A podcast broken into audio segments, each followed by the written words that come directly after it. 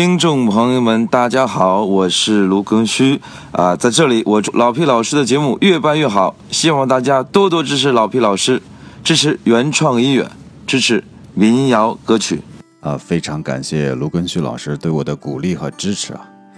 因为最近上课也比较多，所以这个节目的更新啊慢了一些。呃，今年年初呢，卢老师创作了一首民谣单曲，叫《大鱼》。哎，这个大鱼单曲呢，还真的跟美美国电影《大鱼》是有关系的。那部电影是两千零三年出品的，是一部充满了亲情的电影，把咱们带进了一对父子的内心世界。这影片呢，重温了一个男人，一个平凡的父亲，但不那么平凡的一生。不过呢，坦率的说啊。我第一次看这部电影的时候，没怎么弄明白这部电影到底在讲什么。呃，就好像之前看那个姜文拍的一些，有一部这也是类似像是一个奇幻片一样的电影哈，也是看了半天，呃，没弄明白啊。这个呃，全民老公还在网上还这个大放厥词，说了一些话。呃，后来。呃，听说这个卢老师创作的同名歌曲《大鱼》之后，就让我很好奇，也让我开始反思，是不是我当时真的没有好好的去理解这部电影？卢老师为什么会拿这部电影来为背景创作一首同名的歌曲呢？为了搞明白这件事情，我特意把这部电影重新看了两遍，啊，才。找到那么一些感觉，这这里呢，我讲述一下我自己的感受啊，但不一定是准确的。咱们常说呢，一千个人眼中会有一千个哈姆雷特。人们看了这部电影之后，也会有不同的理解。有人觉得《大鱼》这部电影象征了美国梦，有人觉得这片子呢跟《阿甘正传》一样。呃，像是美国的编年史的奇幻版本。可是这部电影让我们更直观的看到的是一个人从出生到死亡的一个历程。啊，咱们通过常识也能判断的出来，这个父亲在影片里面口头上说的那些童话般的经历呢，应该是夸张的，不是完全真实的。但是看完电影之后，啊，我又觉得，真正的父亲，其实就存在于他说的那些虚构的故事当中，因为我们平时的所作所行，并不一定是自己内心的真实反应，而头脑中的梦境或幻想，往往道出了我们最真实的个性和诉求。从这个角度上看呢，父亲并没有捏造。他讲述的是心灵的旅程，是他真实的个性和人格。呃，卢老师单曲《大鱼》，他的歌词也勾勒了一个童话般的意境。那么，这个歌词想表达什么样的心理诉求，或者是想代表哪一种心理状态呢？呃，我们晚点再说。在这个影片里面，那个父亲爱德华总是想捕捉那条永远捉不到的大鱼。他说那个是小偷的化身，而他自己呢，终其一生，最后还努力成为了一条更大的鱼，并且成为了人们口中的传奇。其实我们每一个人一生当中，也是在不断的打破自己的小环境。打破自己的自我束缚，从而获得最深刻的生命认知和体验。客观上说啊，从我们出生的那刻起，就一点点的在逼近着死亡，这是不可阻挡，也不可改变的。而我们主观上呢，又期望着通过一生的自我救赎也好，自我奋斗也好，以及对下一代人的。培养啊，对周边人的奉献，最终想得到什么样的结果，或者是想达到什么样的效果呢？我想，最终我们最想期望得到的，无非就是像影片的结尾一样，啊，作为人啊，最后能够达到内心世界的平静，克服对死亡的终极恐惧，化作一条大鱼，以是另一种生命的形态，另一种形式存在于这个世界上，好像从来没有死去。好，说到这里呢，呃，就不得不提到卢庚戌老师单曲里面有这么两句啊：“化作一条大鱼，自由穿行河底，好像从未长大，也不会老去。在生命的最后，化作一条大鱼，好像从未出生，也不会死去。”哎呀，这个有的人呐觉得这歌词好烧脑呀，也有人觉得这歌词好悲怆呀，所以有的人说啊，听了这歌想哭。不过呢，我个人觉得卢老师并不是想拿这首歌把大家唱哭了吧？呃，相反，我觉得这首歌呀，我们在听的时候，呃，应该可能会听着听着会面露微笑。为什么呢？啊，我是这么想的，啊，当然也不一定准确啊。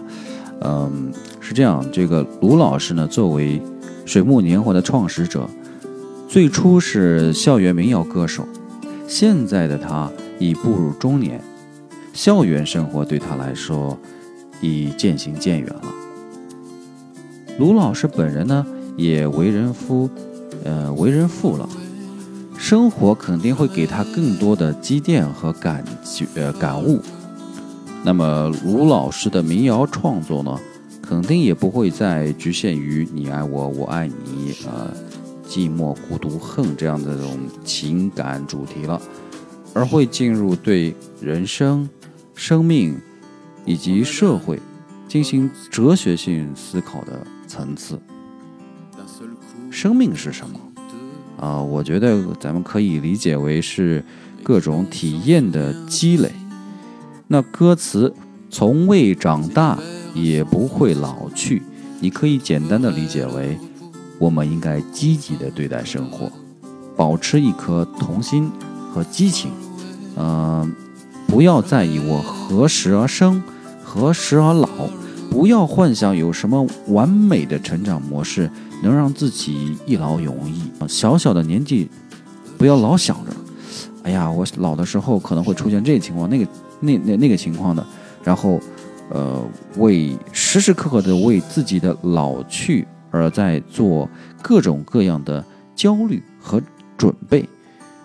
如果人老是处在于这样的状态的话，人生的历程就会错过很多美好的风景。当然，还有另外一个极端。年轻的时候呢，不思进取啊，不愿探索，碰到舒适的生活就原地踏步了。这个就好像那个电影里面碰到那个神秘的小镇啊，那个小镇里面很幸福啊，呃，人们想希望那个男主角就就在这里永远定居下来吧。如果你是这样子的呢，你就是那条会被时光抓住、被自己困住的一条大鱼。啊，失去了在河底的自由，这样的生活只会导致，当你老的时候，总会觉得自己好像从来没有年轻过，充满了遗憾。呃，另外两句歌词，在生命的最后化作一条大鱼，好像从未出生也不会死去，你可以理解成活的精彩，死又何惧呢？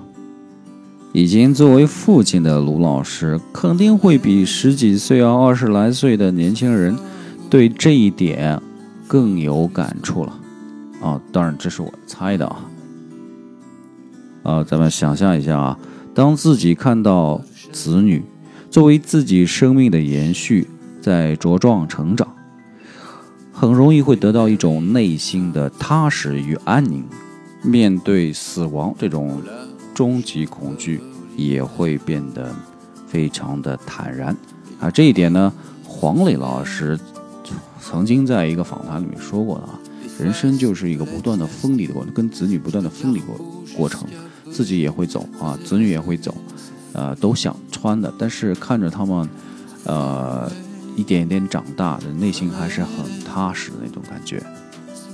在这个电影里面也是这样，父亲最终发现儿子能够理解他的内心，在父亲临终的时候，发现儿子能够模仿他的口吻和思路去讲述大鱼这个故事最终的结局的时候，他走得非常平静。怎么说呢？咱们只要用心的活过啊，又何必担心衰老和死亡呢？你反而会张开双臂拥抱老去，因为年轻有年轻的绚烂，呃，年老有年老的美丽，死亡有死亡的意义。这种不同的人生阶段，既然不可能挡住它的到来，那何不欣然直面它，享受它呢？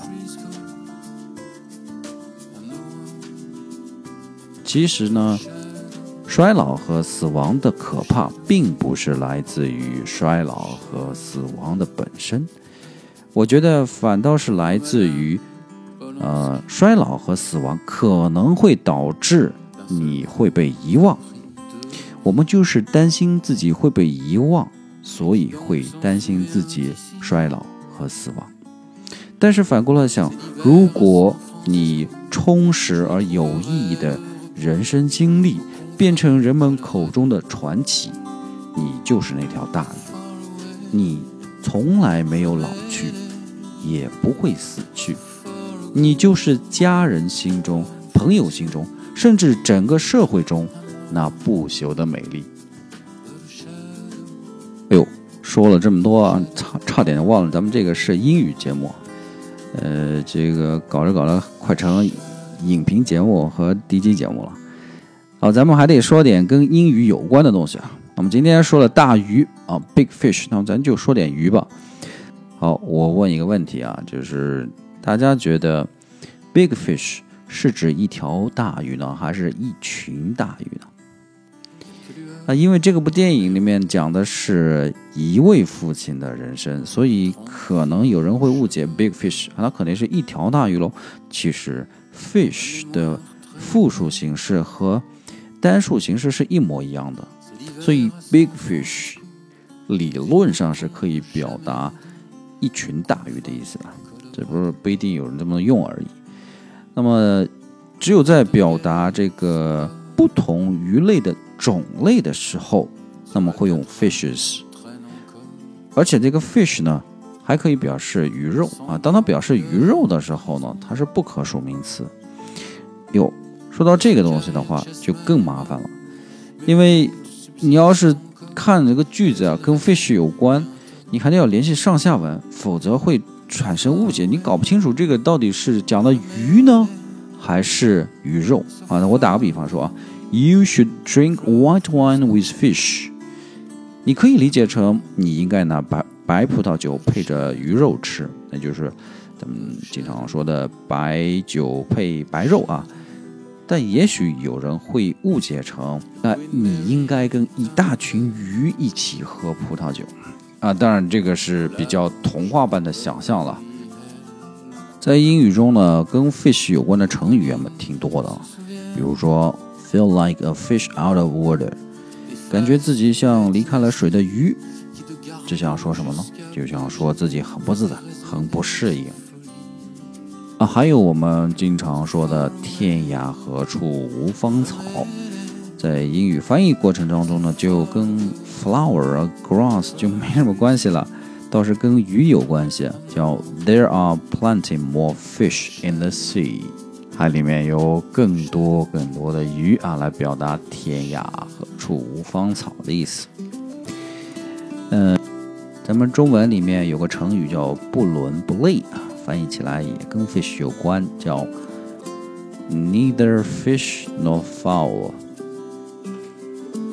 而且啊，我发觉老外挺喜欢用 fish 来比作一个人的，呃，比如这个 big fish，它就有这个大人物的意思，就等同于那 somebody。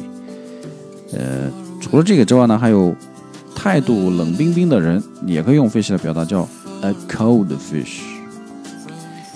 那另外，如果我们口语中想要表达自己还有其他重要的事情要做，这个时候也可以用 fish 来表达，就 I have other fish to fry。啊，我还有其他的鱼要去油炸。哎呀，啊，用这种方式来表达自己还有其他重要的事情要做。啊，今天关于 big fish，咱们就讲到这里了。再次感谢卢老师的鼓励啊！关于他的歌曲，如果有理解不对的地方呢，请多包涵。节目的最后，给大家奉上这首民谣《大鱼》。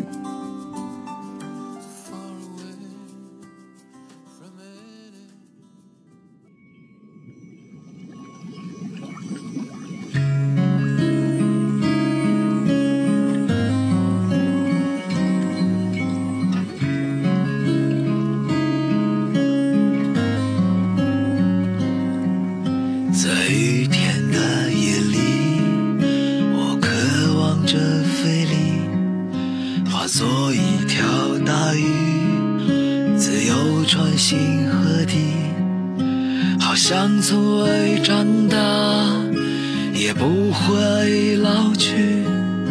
一往无前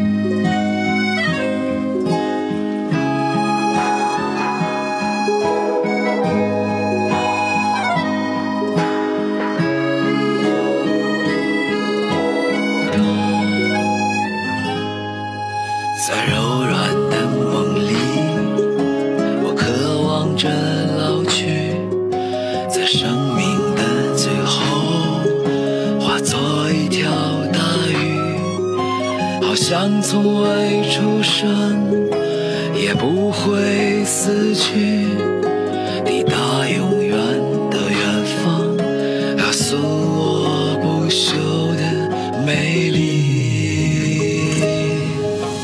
嘟啦嘟啦嘟，嘟啦嘟啦